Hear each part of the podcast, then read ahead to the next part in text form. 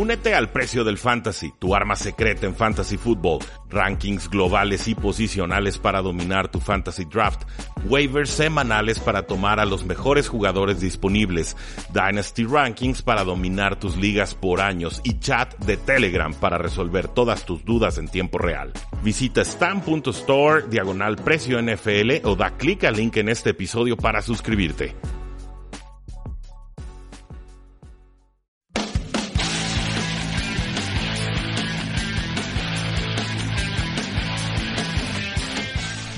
Saludos a todos y bienvenidos a un programa más de Tres y Fuera, donde la NFL no termina y nosotros tampoco. Mi nombre es Rudy Jacinto, me encuentran en Twitter como arroba paradoja NFL y a petición del público y justo antes de que se dé el resto de la cartelera de la semana 1, vamos a dar nuestra predicción, nuestra previa de la NFC Oeste, una división que presenta a los San Francisco 49ers, a los Arizona Cardinals, a los Seattle Seahawks y por supuesto a los campeones defensores Los Ángeles Rams. Les advierto, va a ser un episodio un tanto más corto que los otros que realizamos con Jesús Sánchez por logística y complicaciones eh, de luz. Se le fue la luz en su casa, pues no pudimos grabarlo el lunes pasado, pero igualmente él ya sé que subió su eh, predicción para la división. Aquí van a tener la mía y eh, esperen también dos episodios más esta semana. Uno de ellos una previa de la semana, un breves comentarios del Thursday Night Football con Jesús y análisis predicciones del resto de la semana 1 y también voy a subir el episodio que voy a grabar como debut de Tres y Fuera en el radio a través de frecuencia deportiva 1340 AM. Es una estación 100% especializada en deportes. Nos han dado una oportunidad de proyectar el proyecto de Tres y Fuera hacia el público tapatío y por supuesto van a poder también escucharlo en tiempo real a través de la aplicación de TuneIn a las 11 de la mañana hora del centro para que estén al pendiente, para que se suscriban, para que nos sigan. Voy a intentar hacer experimentos este, esta semana con el Facebook Live y el Periscope y el YouTube Live.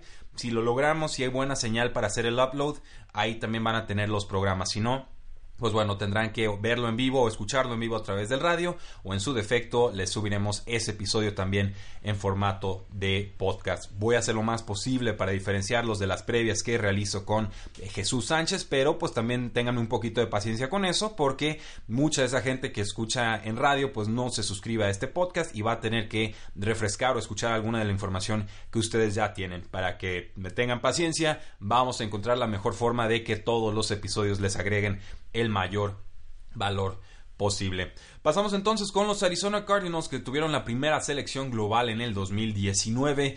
Quedaron 8 y 8 en el 2017 con Bruce Arians, a pesar de lesiones claves y coaching bastante heroico de, de Bruce Arians, pero se retiró cayeron a tres victorias y 13 derrotas, despidieron al head coach Steve Wilkes, despidieron al coordinador ofensivo Mike McCoy, despidieron al coordinador defensivo Al Holcomb en su primer año, básicamente pusieron en jaque mate la carrera de Josh Rosen, el novato que tomaron alto en esa clase de draft. Y pues básicamente la sorpresa fue que bueno, sorpresa eh, ya a retrospectiva, porque en el momento ya todos sentíamos que esta iba a ser la selección. Toman al a Kyler Murray de Oklahoma 5-9 algo muy atípico para corebacks titulares en la NFL. Ya no hablemos de corebacks que son tomados en primera ronda, pero es ganador del Heisman. Lanzó para 4.361 yardas, 42 touchdowns, 7 intercepciones y además es un demonio por tierra para más de 1.000 yardas terrestres y 12 touchdowns en el 2018 en 140 oportunidades. Entonces es una amenaza dual. Mi preocupación con él es no tanto él, sino la línea ofensiva que tiene y que tenga que estar escapando del bolsillo en todo momento para mantenerse con vida en las jugadas. Acto seguido, los Arizona Cardinals se deshacen de Josh Rosen, lo mandan a los Dolphins por una segunda ronda del 2019 y una quinta ronda del 2020. También tomaron al cornerback eh, eh, Byron Murphy de Washington, un jugador que me gustaba bastante. Este fue en ronda 2. Al receptor Andy Isabella de Massachusetts, otro jugador veloz, ágil. No me encantan sus manos, su, habilidad de recepción, pero eh, ciertamente hay, hay, promesa ahí. Hakeem Butler, desgraciadamente puesto en reserva de lesionados, era el novato que más me intrigaba de todos los receptores. Y también Keyshawn Johnson, el receptor de Fresno State, que fue el que mejor se vio en training camp. Llega Michael Crabtree en agencia libre, creo que es titular junto con eh, Larry Fitzgerald y también con Christian Kirk. Entonces, Keyshawn Johnson y Andy Isabella estarán peleando por ese cuarto, quinta posición en el roster en cuanto a receptores eh, abiertos. También quiero mencionar al novato que tomaron en quinta ronda, el safety Deontay Thompson. Creo que pudo haber sido un descuentazo el que consiguieron con este jugador de Alabama, que fue inconsistente en colegial, pero ciertamente viene con ese caché de programa grande. Llega un nuevo head coach, Cliff Kingsbury, un amante del Air Raid, un sistema que inventó Hal Moon, que fue perfeccionado luego por Mike Leach. Es un sistema muy vertical, muy agresivo, con cuatro receptores abiertos y un corredor que debe tener muy buenas manos para atrapar pases desde el backfield, porque los receptores le abren mucho espacio, empujando a las defensivas eh, hacia atrás. Es un experimento, nunca habíamos visto el air raid aplicado tan a profundidad, tan consistentemente en la NFL, pero creo que van a ser exitosos, por lo menos en la primera mitad de temporada, porque ciertamente los equipos van a irse ajustando y tratar de diagnosticar cómo es que pueden detener a esta ofensiva tan agresiva. Notar también que hay una suspensión de seis juegos de Patrick Peterson, unos seis juegos por consumo de sustancias indebidas, entonces pierden a su Pro Bowler de ocho juegos.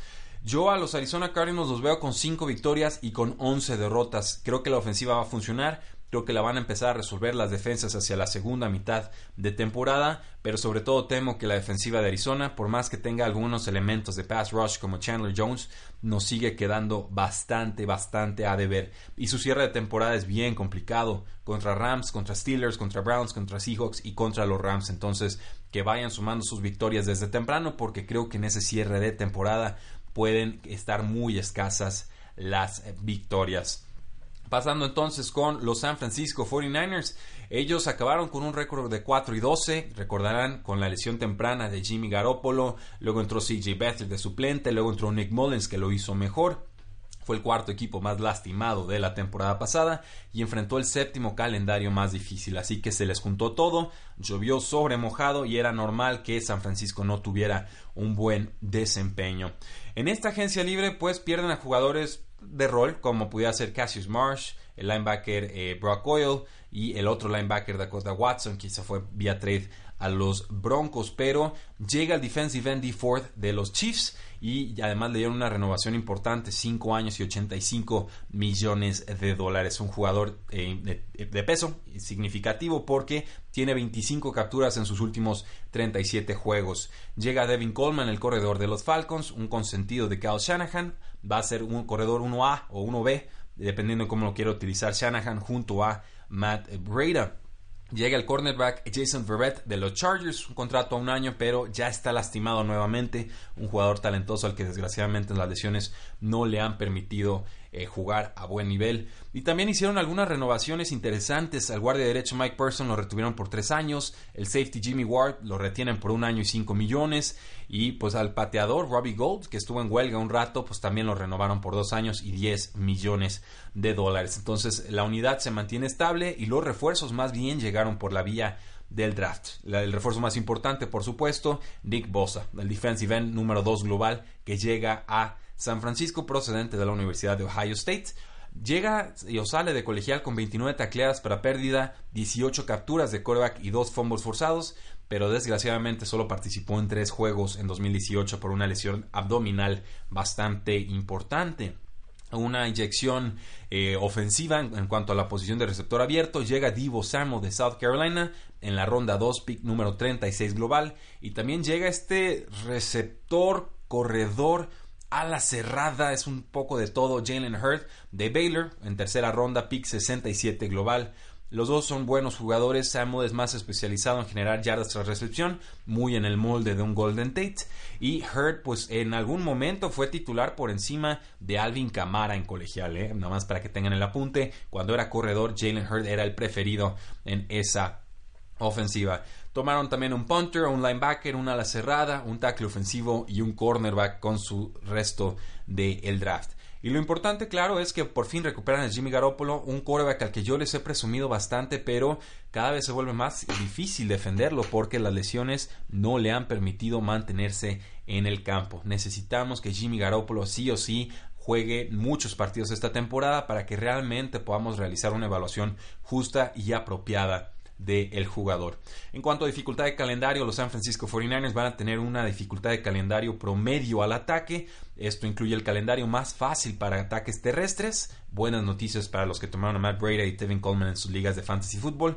Pero también el calendario número 14 más fácil por aire.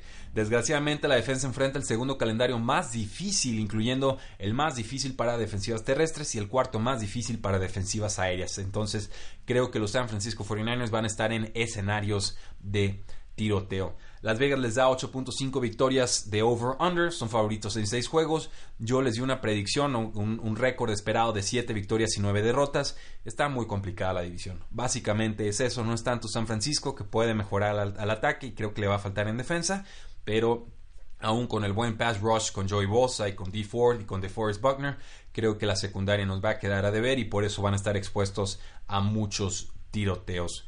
Con los Seattle Seahawks Vamos entonces eh, recordando que fue su temporada. Terminaron con 10 victorias y 6 derrotas la temporada pasada.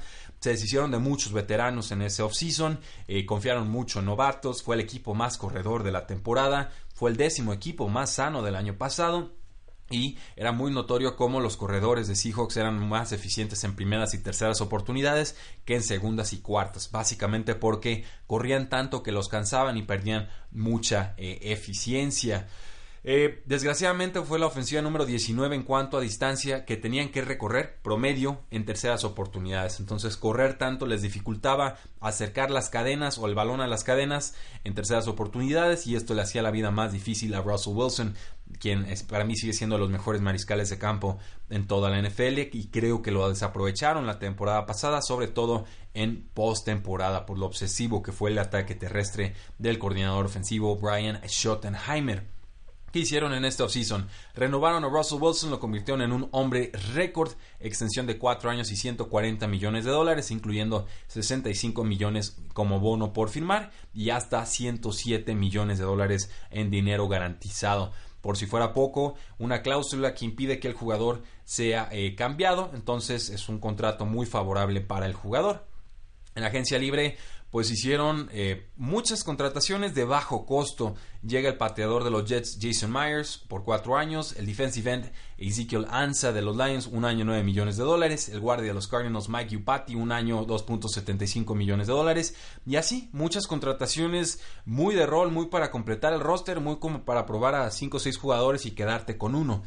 La contratación más importante, además de la renovación de Russell Wilson, pues tiene que ser la llegada de Jadavion Clowney, procedente de los Houston Texans, por una tercera ronda. Me parece descontado, me parece un gran acierto, me parece que en la posición de defensive end, tanto Ansa como Jadavion Clowney le van a dar muchísima velocidad y peligro a esas bandas. Entonces, eh, tienen lesiones los Seahawks en la, en la parte frontal de su línea. DJ Collier, sobre todo el novato que tomaron en esta primera ronda, pick 29 global, procedente de TCU, llega lastimado, llega tocado al inicio de temporada y también Jerron Reed estará fuera seis juegos por violar la política de conducta para los jugadores en la NFL. Eh, llega algo tocada la línea defensiva, pero insisto, la llegada de Jadavion Clowney me da más confianza con esa eh, unidad. Ahora, en cuanto a jugadores que llegaron en el draft, aparte del defensive end LJ eh, Collier, está el safety Marquise Blair de Utah, un jugador que puede participar como strong safety o de free safety, tiene esa versatilidad, muy buen scouting combine, de esos jugadores que les encanta taclear duro a los rivales, es de los castigadores. En cuanto a Deacon Metcalf, el receptor de Mississippi, ronda 2, pick 64 global, no tiene rutas muy definidas, eh, no es un jugador refinado, pero potencial físico extraordinario y eh, tiene un tamaño y una velocidad y una fuerza endiablada.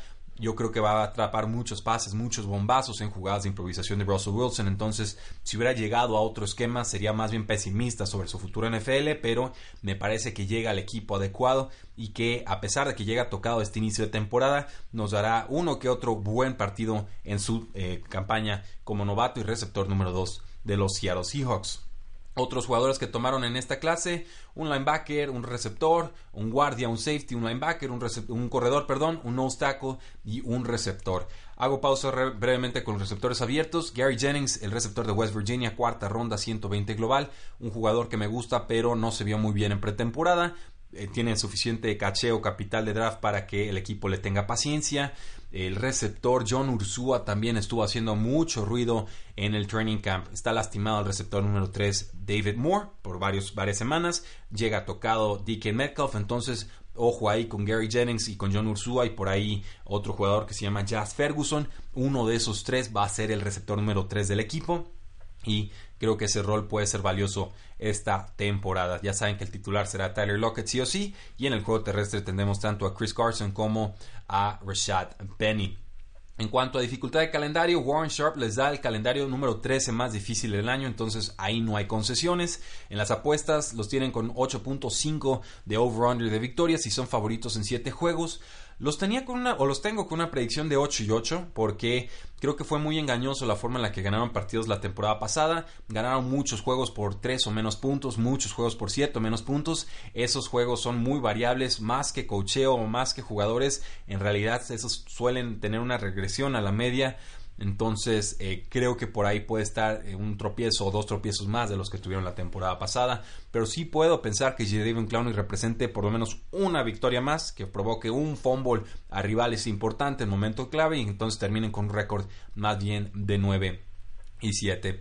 Y por último, Los Ángeles Rams, un análisis, una previa que todavía no tengo publicada en tres y fuera. Eh, si tienen dudas, todavía nos faltan Vaqueros de Dallas, nos falta Kansas City Chiefs, Chargers, Rams, Patriots y Saints. Ya sé que vamos tarde, lo siento, hice todo lo posible, la vida estuvo complicada, pero estoy trabajándolas en machote, haciendo todas las secciones a la vez y van a estar publicadas entre hoy y mañana para que estén atentos a ellos. Pero les puedo ir adelantando que los movimientos más importantes de los Rams, y fueron muy pocos, eh, de hecho son el equipo que menos gastó la temporada pasada, fueron el free safety Eric Weddle, que llega de los Ravens por dos años, Clay Matthews, el ex linebacker de los Packers, llega por dos años, y Blake Bortles, hurra, el quarterback de los Rams llega por un año y un millón de dólares. Simplemente renovaron un linebacker interno, el Bryce Hager, un año 805 mil dólares, y perdieron a muchos jugadores. Pierden al guardia Roger Saffold, al free safety Lamarcus Joyner, al linebacker interno Mark Barron, al nose tackle Dominic Su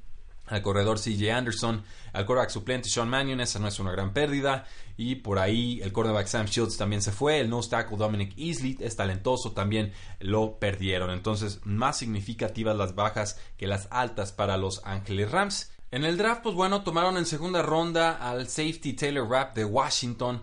Probablemente porque los Rams quieren utilizar formaciones con más jugadores en la secundaria para jugar con John Johnson y con Eric Weddle, un jugador que no se vio tan rápido en el Scouting Combine, pero en la cinta de juego sí fue bastante veloz y es una pieza bastante versátil para el equipo. Entonces me gusta la selección. En ronda 3 toman al corredor de Memphis, Daryl Henderson, quien en ligas de dinastía está siendo tomado muy temprano, demasiado temprano me atrevería a decir, y esto más que nada por la especulación sobre la rodilla de Todd Gurley. Es un jugador eléctrico, un jugador dinámico, un jugador que mejora lo que ya tenían como suplentes en la posición, pero que estoy esperando un rol más bien limitado en su primera temporada.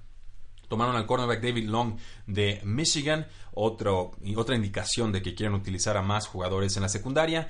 Posiblemente lo utilicen como slot corner, o sea, más bien con el receptor que está más pegado a la línea de golpeo, pero él es físico, es, sabe entrarle al choque y entonces quizás si le enseñan, si lo entrenan, pudiera ayudarles en banda externa. Y con Bobby Evans, el tackle de Oklahoma, que tomaron en tercera ronda, pues bracitos largos, se ve, o sea, cuando se baja del camión sí parece un tackle ofensivo. Posiblemente lo puedan utilizar como guardia, no sé, pero inicialmente va a jugar como tackle. El resto de los jugadores que tomaron en esta clase, pues un nose tackle, un tackle ofensivo, un safety y otro linebacker. En cuanto al calendario que presentan los Rams en esta temporada, sorpresivamente enfrentan el séptimo calendario más fácil del año. Esto probablemente por la baja expectativa que pudiera tener Warren Sharp sobre sus rivales eh, divisionales. En las apuestas, el over-under de los Rams es de 10.5 victorias, son favoritos en 13 juegos. Yo les voy a dar un récord de 12 victorias y 4 derrotas. Alguien tiene que capitalizar el momento que están viviendo las otras franquicias con mucha promesa, pero también con varias dudas. Y creo que Sean McVay es demasiado inteligente como para eh, caer en la misma trampa que le planteó Bill Belichick, que pudiera convertirse en una receta para contrarrestar estas formaciones con tres receptores abiertos que tanto nos maravillaron la temporada pasada. Hay que apoyarse un poquito más en el juego terrestre, usar formaciones con dos alas cerradas, que creo que por ahí es donde fallaron los Rams en el Super Bowl, y básicamente darle un voto de confianza a este equipo, que ha estado haciendo bien las cosas, que acaba de ofrecerle una renovación importante a Jared Goff, una renovación récord también, y eh, también reconocer el trabajo del coordinador defensivo Wade Phillips, que sigue con nombres importantes en defensa, principalmente Aaron Donald. Entonces sí, creo que los Rams van a seguir siendo competitivos, creo que saben cómo tienen que competir, pero ahora lo harán con un contrato caro en la posición de quarterback que les va a dar menos flexibilidad para firmar y retener a estrellas en otras eh, posiciones. De mi parte, damas y caballeros, les agradezco todos estos episodios que escucharon, todos los enlaces, artículos que checaron en Tres y Fuera, que se suscribieran al mailing list, que nos siguieran en Facebook, en Twitter, en Instagram y en YouTube. Gracias a todos ustedes, ya llegamos, ya lo logramos, inicia la temporada NFL 100 y qué mejor que compartir toda esta información y disfrutar la temporada con todos ustedes. Gracias, gracias, gracias. Les vamos a estar subiendo el episodio eh, previas con Jesús Sánchez y el día de mañana los espero a todos a las 11 de la mañana hora del centro para el debut de 3 y fuera en radio a través de la señal de 1340 AM. Cuídense, disfruten su fin de semana, disfruten la NFL con amigos o familiares, porque la NFL no termina y nosotros tampoco. Tres y fuera.